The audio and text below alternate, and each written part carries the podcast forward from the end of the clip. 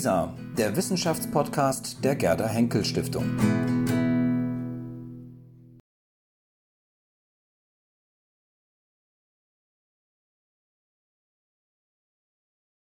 Ganz herzlichen Dank, Herr Markschies. Ich habe mich kaum wiedererkannt in Ihrer Beschreibung.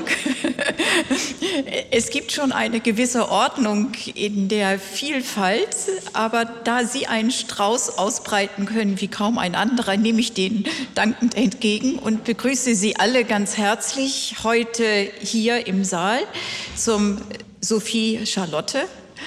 Ähm, Herr, Markschies hatte ja schon gesagt, äh, dass ich seit vielen, vielen Jahren auch die BBAW kenne und begleite. Und tatsächlich dieser eingeschweißte, dieser eingeprägte Termin im Januar, also eigentlich zum festen Jahresablauf gehört. Insofern ist das heute eine schöne und neue Variante, dass wir uns im Mai hier sehen und heute in diesem Saal, im Leibniz-Saal, uns mit der Thematik fragiles Leben auseinandersetzen. Und meine Damen und Herren, ich freue mich sehr, dass wir ganz verschiedene Aspekte des fragilen Lebens über diesen Abend ein bisschen weiter hinterleuchten werden. Es ist ja einerseits eine Binsenweisheit, dass das Leben lebensgefährlich ist und dass seitdem Leben beschrieben ist, schon in ganz frühen Felszeichnungen, klar ist, dass der Mensch mit seinem Sein immer in einer Interaktion mit anderen Netzwerken und seiner Umgebung sich verhält und von daher es sich immer um ganz vielfältige Beziehungen handelt zwischen den Individuen, aber auch mit all dem, was die Mitwelt bringt. Und wenn wir das im Hier und Jetzt jetzt sehen, mit den vielen Herausforderungen, die wir tagtäglich erfahren, sei es die Klimakrise, die spürbar wird mit Temperaturen im Mai, die teils sehr, sehr hoch sind und der Gewissheit, dass sie in wenigen Jahrzehnten noch mal höher sein werden, also um sehr, sehr viel mehr Grad höher, die auch letztendlich durch den Menschen verursachte Corona-Pandemie Herausforderungen wie jetzt der Krieg in der Ukraine, sind solche, die unsere politischen Ordnungen und Gewissheiten einerseits erschüttern und andererseits es uns doch manchmal schwer machen, den Weg zu finden, wie wir das, was wir brauchen, um zu existieren, auch für eine Zukunft und für die nächsten Generationen wirklich bewahren können. Hier geht es heute tatsächlich um eine Suche mit ganz unterschiedlichen Pfaden, die beschritten werden in den Veranstaltungselementen, nach adäquaten Formen des Zusammenlebens und auch nach Möglichkeiten des Gestaltens für die Zukunft. Das angesichts auch der, des Endes des Lebens, wie beispielsweise ein Block, der sich mit Leben angesichts des Todes befasst, so dass wir ein sehr, sehr vielfältiges Programm haben, von Beginn des Lebens über wissenschaftliche und politische und wirtschaftliche Vermessungsversuche des fragilen Lebens, aber genauso künstlerische und literarische Reflexionen hier ähm, erprobt werden.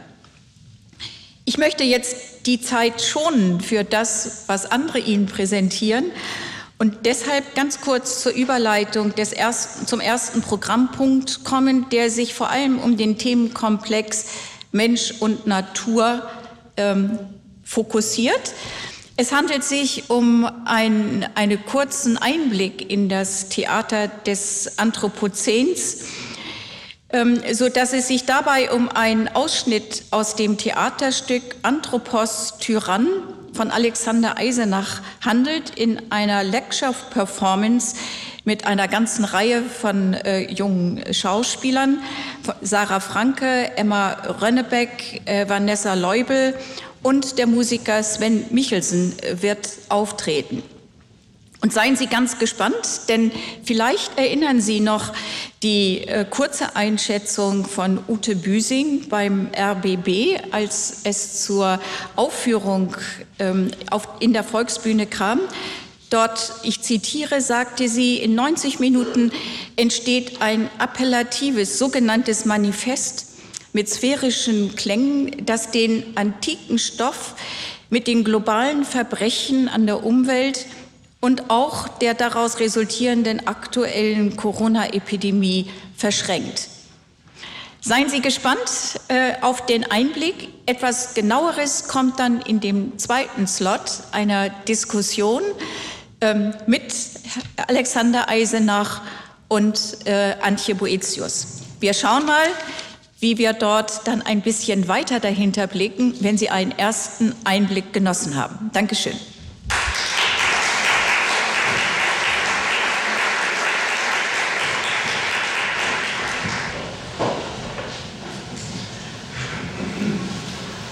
Das hier wird eine Tragödie gewesen sein. Keine Überschreibung, keine Aktualisierung, keine Interpretation gewesen sein.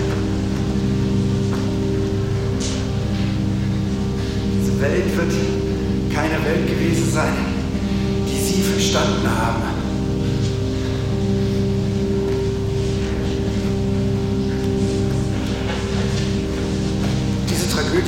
Welt gewesen sein, die sich durch Betrachten oder Erkennen, Verstehen dieser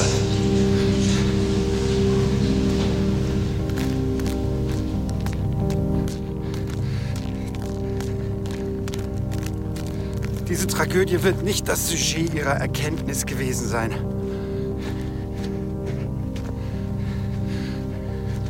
Manche sagten, die Tragödie sei tot, sei keine Zeit mehr für eine Tragödie. Sie waren so überzeugt von ihrer Klugheit, ihrem Selbstbewusstsein, ihrer Fähigkeit zur Erkenntnis. Die Tragödie war ihnen nichts, da sie sich selbst genug waren. Alles hatte sich ihrem Verstehen unterzuordnen. Und diese Welt, die war nur für sie da. Diese Welt war nur wichtig als Trägerin von Bedeutung. Jede Welt war nur wichtig als Trägerin von Bedeutung, war wichtig als etwas, das für den Menschen da war.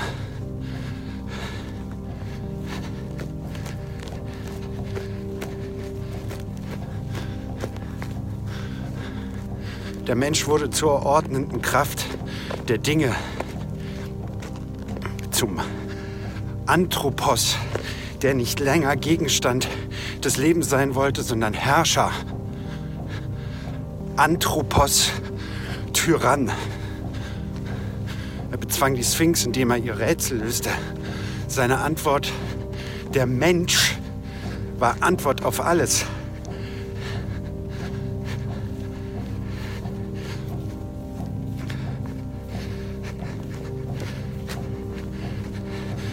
Sphinx musste weichen, wie alle anderen Kreaturen auch. Die Stadt war erlöst und der Rätsellöser wurde ihr Herrscher. Der Anthropos lebte von der Hoffnung. Sie war die wesentliche Kategorie, die er seinem Verstehen und Erkennen hinzufügte. Ja, er verband sogar sein Verstehen mit seinem Hoffen und stellte einen kausal-logischen Zusammenhang zwischen beidem her, als leite sich die Zukunft des Lebens notwendig aus seinem Denken ab. Das Leben, die Welt, die Wirklichkeit war zu einer Bühne geworden, die, auf die man von außen schaute.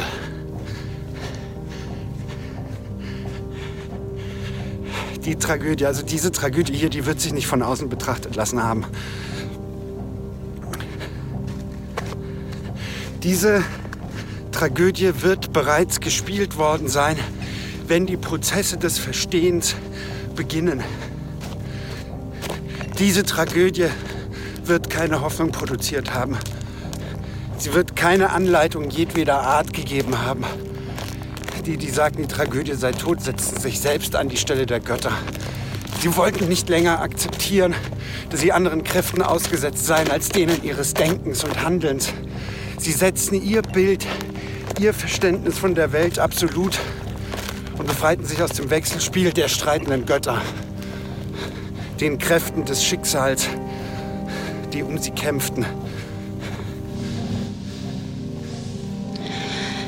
Herrscher meines Landes, Ödipus, Bezwinger der Sphinx, Rätsellöser, hilf uns. Wir liegen nieder, die Stadt schwankt, schwankt im Sturmgewoge und kann den Kopf nicht mehr erheben aus dem Meer an Katastrophen. Das Wasser steigt an unseren Küsten. Im Inland herrscht Dürre. Es gibt keine Jahreszeiten mehr, nur noch Naturkatastrophen. Gaia hat sich gegen uns verschworen. Wir haben keine Erde mehr, keinen Boden, keinen Grund, der unsere Füße trägt.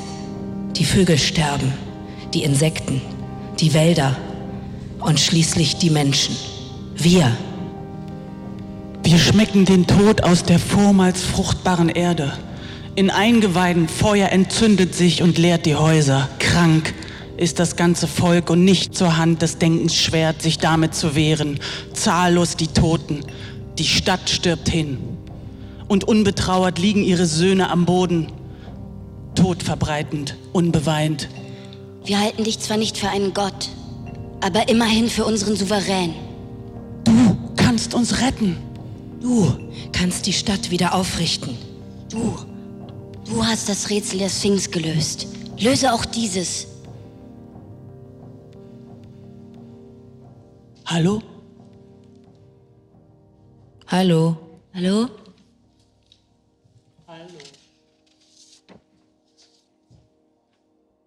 Wir werden den Verantwortlichen fassen. Wir werden ihn. Wir werden ihn aus der Stadt jagen. Sag uns nur wer. Wer ist schuld?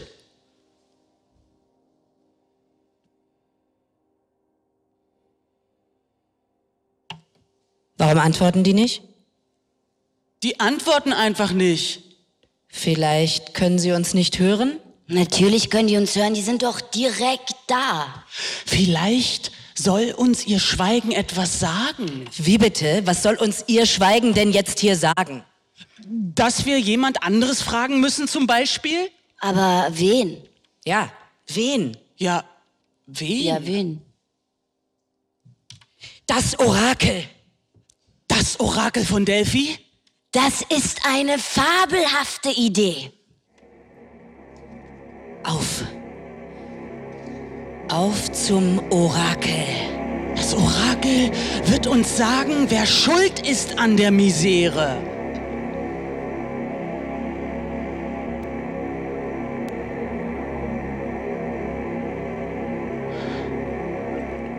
Ausgespannt bin ich, im furchtsamen Sinn vor Angst zitternd, ehrfürchtig bangend vor dir, welch neue oder im kreisenden Laufe der Zeiten wieder erwachte Schuld von uns du eintreiben wirst. Wenn du je auch zur Abwehr früheren Unheils, das sich gegen die Stadt erhob, aus dem Lande geschafft hast, die Flamme des Leids, so komm auch jetzt.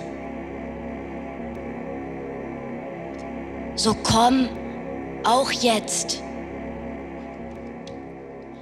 So komm auch jetzt.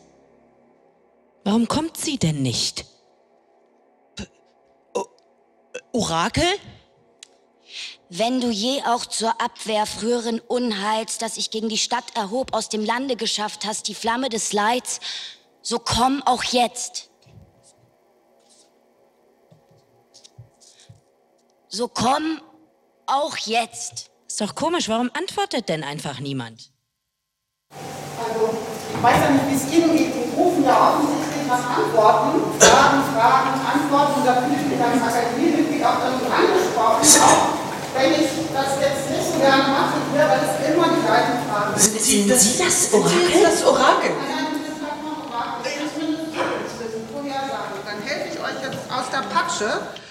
Aber ich muss schon sagen, und das meine ich auch so, wie ich sage, hättet ihr auf die Wissenschaft gehört, dann wären wir jetzt auch nicht in dieser Situation. Das sind jetzt wirklich Dekaden, dass wir immer das Gleiche sagen müssen. Es wird nicht zugehört. Und wir sagen, so geht es nicht weiter. Wenn wir weiter so mit der Natur umgehen, dann geht es einfach schlecht aus. Und Ihnen sage ich, Sie hören es ja, es gab mal eine Zeit, wo Könige vor den Zukunftswissenden auf Knien gerutscht kamen. Eine Zeit, wo Frauen wie ich, Pythia, weissagten und das führte dann zu umgehender hektischer Aktivität bei den Herrschenden. Es führte zu Plänen, zu Fahrtwechsel, Perspektivenwechsel. Und Ein Herrscher musste sich ja daran messen lassen, ob er den Ausgleich mit den Kräften der Natur herstellen konnte oder ob er dann einfach den Zorn der Götter auf sich zieht. Aber bei uns heute, in dieser Gegenwart, ist das nicht mehr so. Im Gegenteil, das wissen Sie selbst.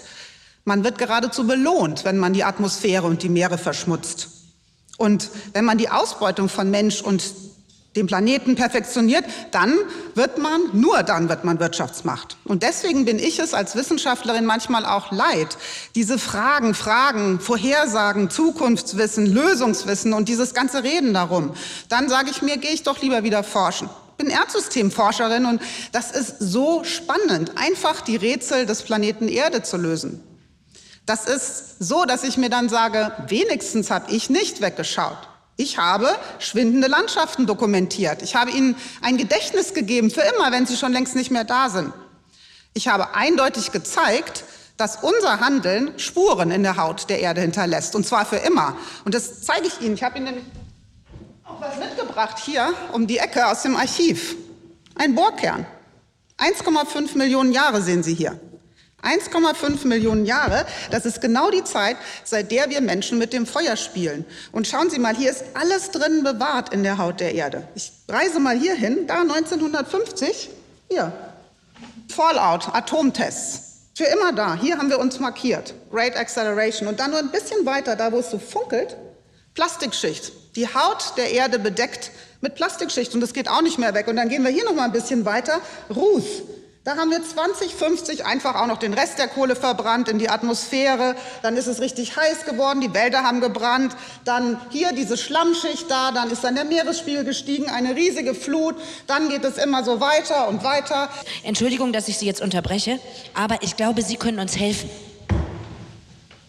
Ja, wie soll ich noch helfen, außer mit diesem Wissen? Äh, uns ist die Sprache abhanden gekommen, die Sprache dem hier Ausdruck zu verleihen. Dem hier? Ja, wir, wir fragen uns, wie es möglich ist, politisch zu handeln, auch wenn wir nicht alles verstehen, was passiert zwischen uns und den anderen Kräften der Erde. Politisch handeln, das haben Sie eben gehört. Also ihr, die letzte Generation, ihr wollt politisch handeln, aber ihr seid die, die gerade noch eben Korallenriffe seht, bevor sie von ihren Symbionten verlassen werden, bevor sie erbleichen, weil die Meere zu warm und zu sauer geworden sind. Ihr seid die letzte Generation, die so zum Vergnügen noch mal eine Reise in die eisbedeckte Arktis macht oder mal gerne einen Flussdelfin sieht oder vielleicht einen Menschenaffen.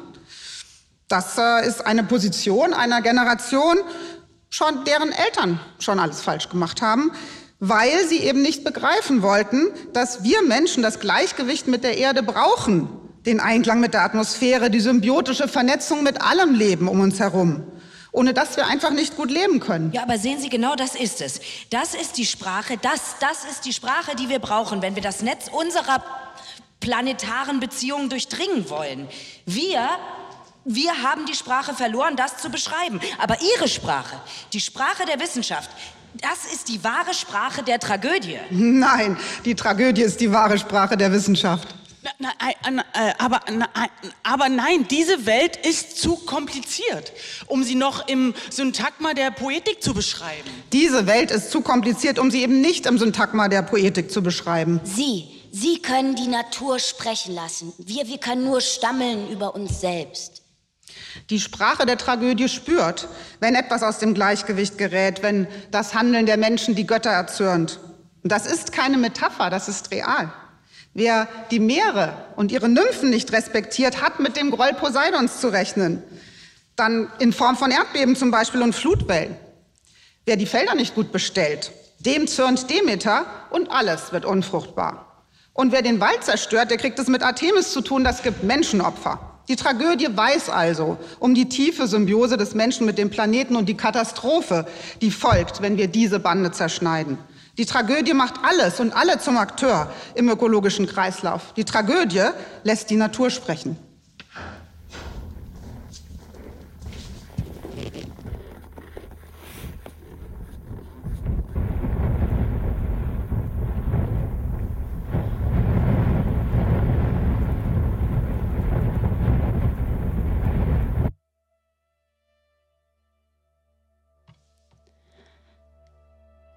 Da ich noch ein stilles Kind war, und von dem allem, was uns umgibt, nichts wusste, war ich da nicht mehr als jetzt, nach all den Mühen des Herzens und an all dem Sinnen und Ringen? Ja, ein göttlich Wesen ist das Kind, solange es nicht in die Chamäleonsfarbe der Menschen getaucht ist. Es ist ganz, was es ist, und darum ist es so schön.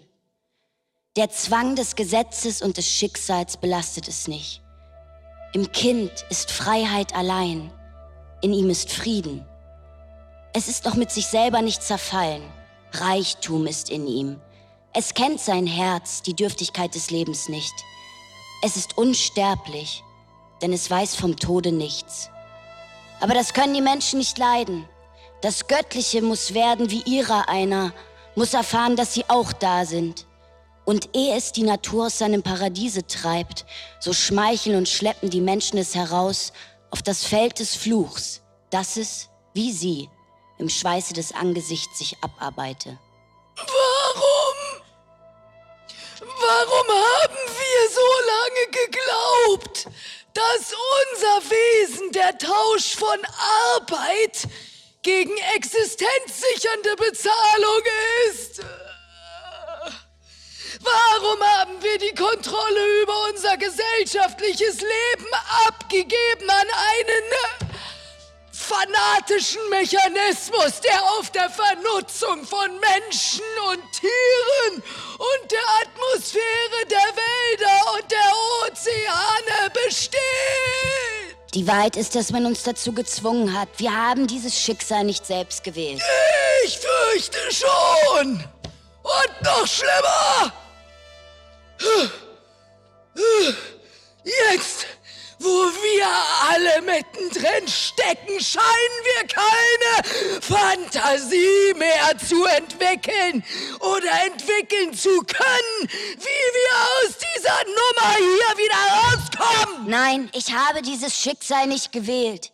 Ich habe mir die nihilistische Mythologie des Pri Privateigentums nicht ausgedacht. Diese Vorstellung, dass die Erde uns gehören könnte. Wir haben sie ja nie wirklich gesehen, die Erde. Sie war uns immer nur ein Acker ein Feld. Ein Acker! Naja, du weißt schon, was ich meine. Von mir aus auch die Bretter, die die Welt bedeuten. Eben irgendein Boden, auf dem wir unsere Kunststücke zur Produktion von Mehrwert aufführen. Und das ist ja mit allem so.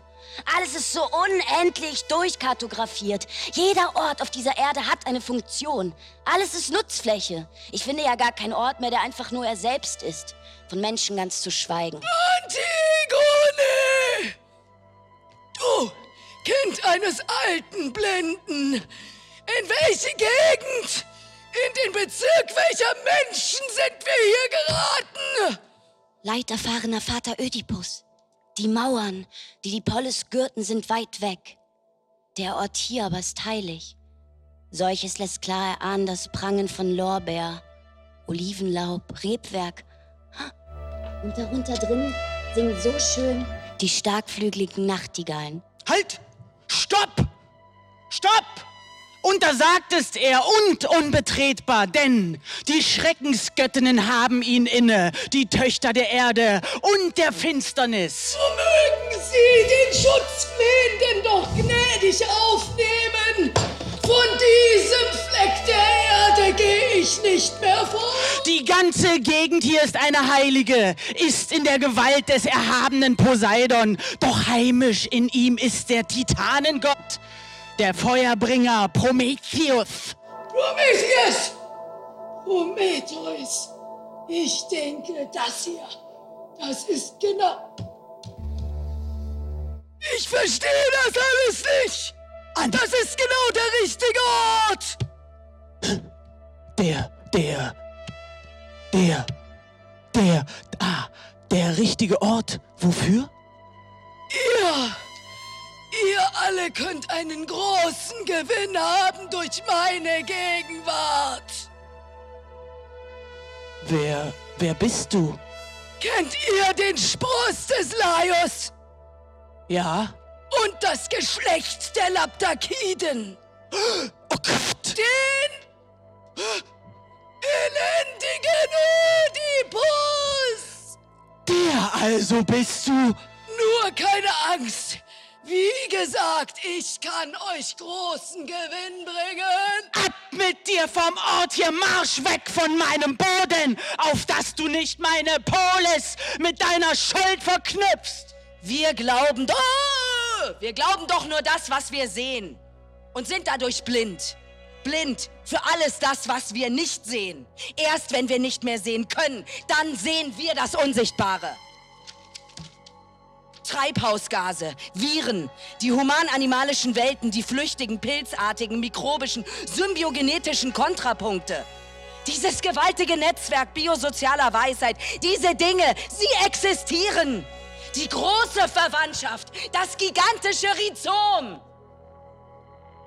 In Anbetracht des Fluches, der auf unserem Hause liegt, in Anbetracht all der Toten, auf denen wir gehen, die Erde, zu der sie geworden sind, ernährt uns. Und um uns ist die Luft, die auch um sie war. Wir atmen ihre Luft und atmen ihren Anspruch an die Zukunft. Diesen Anspruch aber haben wir verraten. Ihr Glaube an die Zukunft, ihr Glaube an uns war ein Irrtum. Theben fällt in einem letzten großen Krieg um die verbleibenden bewohnbaren Gegenden auf diesem Planeten. Ein Krieg der Nachkommen des Ödipus, des letzten Herrschers des Anthropozäns. Das ist unser letzter Winter. Niemand entkommt dieser Katastrophe. Das Überleben wird lediglich in der Verknotung der Arten seinen Platz gefunden haben, in der Rückgewinnung des Territoriums, nicht als Ort der Wertschöpfung, nicht als Ressource, sondern als Ort des Lebens für alle. Wir sind Wesen aus Schlamm, nicht vom Himmel. Unsere Zukunft ist eine Politik, die das Anthropozän beendet, die die menschliche Ausnahmestellung als himmlisches Wesen, das aus der Ferne anderer Galaxien auf die Erde schaut, beendet und ihn zurückholt auf den Boden seiner Herkunft. Aha. Und wer sind Sie? Ich bin Antigone. Aha. Ähm, schauen Sie, Antigone. Sie sind zu spät. Früher war das vielleicht der Ort unserer Zukunft. Zu einer Zeit, als es hier noch um Menschen ging. Aber heute, heute spielen die Menschen hier keine Rolle mehr. Schauen Sie sich um. Es sind keine Menschen mehr hier. Heute leben hier vor allem die Dinge. Die Dinge?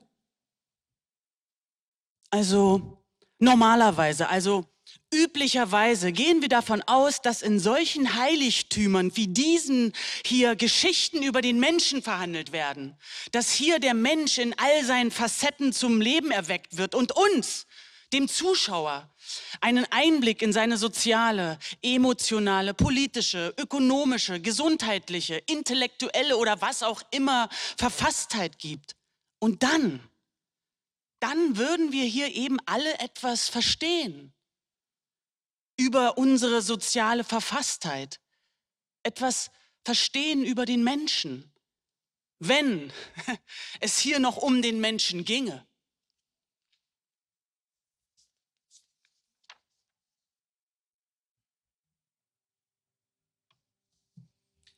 Wir tragen Trauer. Trauer angesichts der Verelendung von Milliarden von Menschen, dem Aussterben von anderen Lebensformen für etwas, das Profit oder Macht genannt wird. Wir tragen Trauer. Wir tragen Trauer. Trauer erlaubt- angesichts der Verelendung von Millionen Menschen und Milliarden Menschen und anderen Lebensformen für etwas, das Pro nicht melancholisch oder Trauer. sogar nostalgisch. unsere Trauer erlaubt uns angesichts dessen Unsere nicht Trauer zynisch erlaubt zu uns werden. angesichts dessen Nicht nicht zynisch zu melancholisch. werden. Nicht melancholisch oder sogar nostalgisch. Regressiven Dich mit einer Sehnsucht nach der regressiven guten alten Sehnsucht nach Zeit der zu guten betäuben. alten Zeit zu betäuben. Trauer Trauer erlaubt uns zu verstehen, dass jemand wirklich gestorben dass ist. jemand wirklich gestorben ist, dass etwas wirklich und unwiederbringlich Trauer verschwunden erlaubt All die ausgelöschten Tierarten. Der Permafrostboden, Die und Polkappen. Diese, diese Dinge kommen nicht zurück. Dass etwas wir wirklich trauern um und sie. unwiederbringlich verschwunden ist. Die Trauer All macht die uns ausgelöschten die Tierarten, der Permafrostboden, die. Polkappen, diese Dinge kommen nicht zurück und wir trauern um sie. Nur nicht nach vorne. Nur nach vorne. Wir immunisieren uns gegen Wir die immunisieren uns gegen die Heilversprechen Heilversprechen einer ökonomischen Ordnung, die nichts. Wirtschaft ist die Lösung aller ist die Probleme. Lösung aller Probleme. Wir tragen Trauer. Die Trauer lässt uns reifen. In den Kräften Lässt ihres uns Wirtschafts erwachsen werden. lässt uns erwachsen werden. Indem wir trauern um das Verlorene erkennen, reifen. als mit dem Verlorenen verwandt. Verlorenen verwandt. Es war eine bestimmte Sorte des Nichtdenkens. Es war eine bestimmte Sorte des das Desaster des Nichtdenkens. Anthropozäns mit seinem beschleunigten Prozents mit seiner Ausrottung. beschleunigten Genoziden und Ausrottung ganzer Spezies. Es war eine bestimmte Sorte des Nichtdenkens, die das Desaster des Bösartigkeit der Gedankenlosigkeit, die uns an diesen Punkt geführt hat. Die alltägliche, Alltägliche Gedankenlosigkeit. Gedankenlosigkeit. Wir waren das menschliche Wesen, sich das Abwesende, das Unsichtbare, was nicht es selbst ist. nicht präsent machen konnte. Funktionieren, Funktionieren war war wichtig. wichtig. Pflicht war wichtig. alltägliche Funktionieren Gedankenlosigkeit. war wichtig. Aber die Welt war nicht wichtig. Wir waren das menschliche Wesen, das sich das Wichtig. Aber die Welt war nicht wichtig für uns. In unserer alltäglichen Gedankenlosigkeit war die Welt unwichtig. funktioniert. Trauern, um zu lernen. Wir trauern, um zu lernen, auf einem beschädigten Planeten zu leben, in den Ruinen unserer beschädigten Größe. Planeten zu leben. Ihnen war die Größe. Welt unwichtig. Funktionieren war wichtig. Wir trauern, um zu lernen, auf einem beschädigten Wir Planeten tragen zu Trauer. leben. In den Ruinen unserer Größe.